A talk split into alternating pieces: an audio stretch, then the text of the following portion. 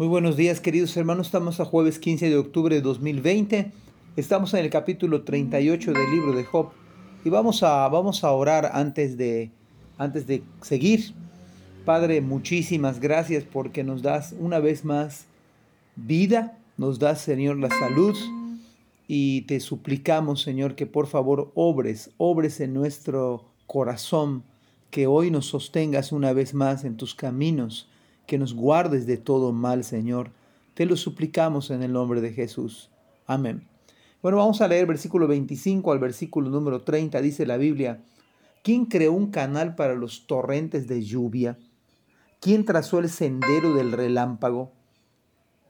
¿Quién hace caer la lluvia en tierra árida, en el desierto donde nadie vive? ¿Quién envía la lluvia para saciar la tierra seca y hace que brote la hierba tierna? ¿Tiene padre la lluvia? ¿Quién da a luz el rocío? ¿Quién es la madre del hielo? ¿Quién da a luz la escarcha que viene del cielo? Pues el agua se convierte en hielo duro como la roca y la superficie del agua se congela. Bueno, el día de hoy veíamos preguntas abrumadoras que seguramente no pudimos responder y tampoco Job, por supuesto que no. Pero esta mañana vamos a, vamos a meditar en otro tipo de preguntas, interesantes por cierto. Pasamos de las preguntas que no se pueden responder a las que sí se pueden responder. Las primeras de ayer, las primeras preguntas buscaban hacernos humildes y dependientes del Señor. La segunda buscan, las segundas preguntas buscan que le reconozcamos y confesemos su glorioso nombre procedamos a contestar las preguntas hechas al mismísimo Job. La primera pregunta resulta que sí podemos contestarla. La primera decía o dice la escritura, ¿quién creó un canal para los torrentes de lluvia? Dios. ¿Quién trazó el sendero del relámpago? Dios. ¿Quién hace caer la lluvia en tierra árida en el desierto donde nadie vive? Es Dios. Y todas las preguntas bien estructuradas ¿Quién envía la lluvia para saciar la tierra seca? ¿Quién da a luz el rocío? ¿Quién es la madre del hielo? ¿Quién da a luz la escarcha que viene del cielo? Por supuesto que todas y cada una de las preguntas responden y nos apuntan a Dios. Así que la primera pregunta tiene respuesta contundente. Claro que sí sabemos, es Dios. Dios trazó el sendero del relámpago. Dios hizo caer la lluvia en el desierto. Dios envió la lluvia en la tierra árida. Dios hace que dé a luz el rocío, etcétera, etcétera. Todas las respuestas nos apuntan a Dios. Sí, Él hace todas las cosas y las hace bien. Entonces, si Él hace bien las cosas, ¿qué nos están diciendo las preguntas? No hay nada que temer. Quizás no entendemos el presente, no tenemos el control de la pandemia, pero Dios sí.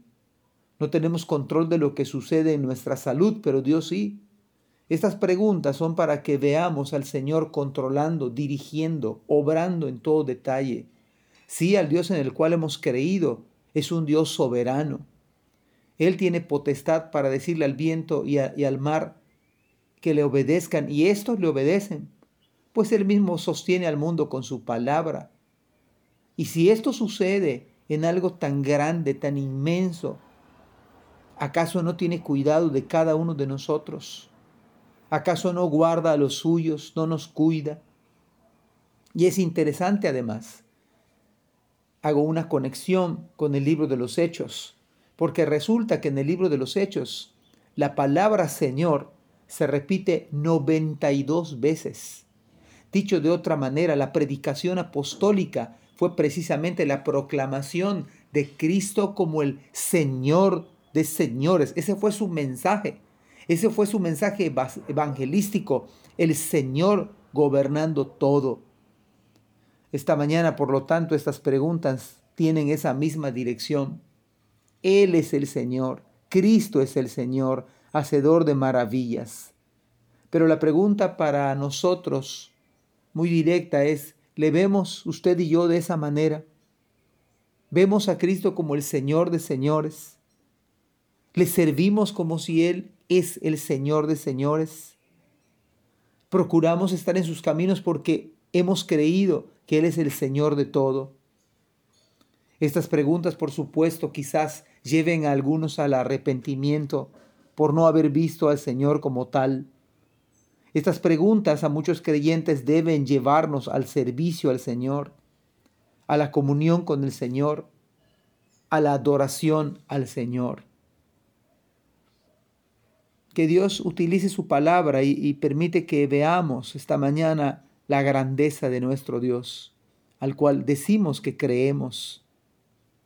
Y si no, todavía no te has arrepentido, arrepiéntete.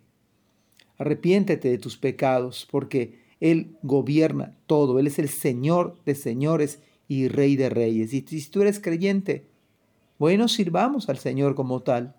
Vivamos para el Señor como tal. Él es el Señor. Él es el Dios de, de dioses. Que Dios bendiga su santa palabra en nuestras vidas hoy. Amén.